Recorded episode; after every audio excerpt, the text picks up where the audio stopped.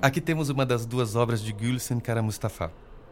Ela representa uma geração um pouco mais velha de artistas turcos que passou pelo ciclo da resistência ao exército.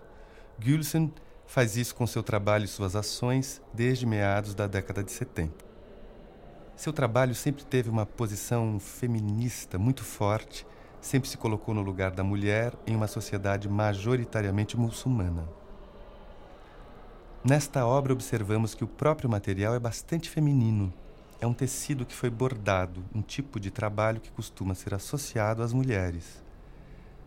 Ele tem pequenas ilustrações, reminiscências, algumas vezes cópias de ilustrações otomanas de sexo, de relações entre homens e mulheres. Isso está representado nesse tecido. De certa forma, trata-se de um tabu. É possível imaginar que isso tenha sido um tabu para as mulheres. A artista usa a tradição do trabalho feminino e também o lugar da mulher na sociedade, mas ao mesmo tempo subverte esses conceitos. E então temos esse formato estranho. Não dá para saber ao certo se é uma cobertura, se foi feito para algum objeto específico, se é uma roupa de cama.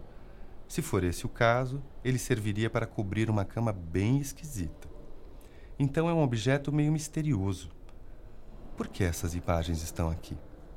Para que serve esse objeto? Ao mesmo tempo, é um objeto quase utilizável, que não pertence muito à tradição das artes visuais. Esse aspecto é muito forte nesse trabalho.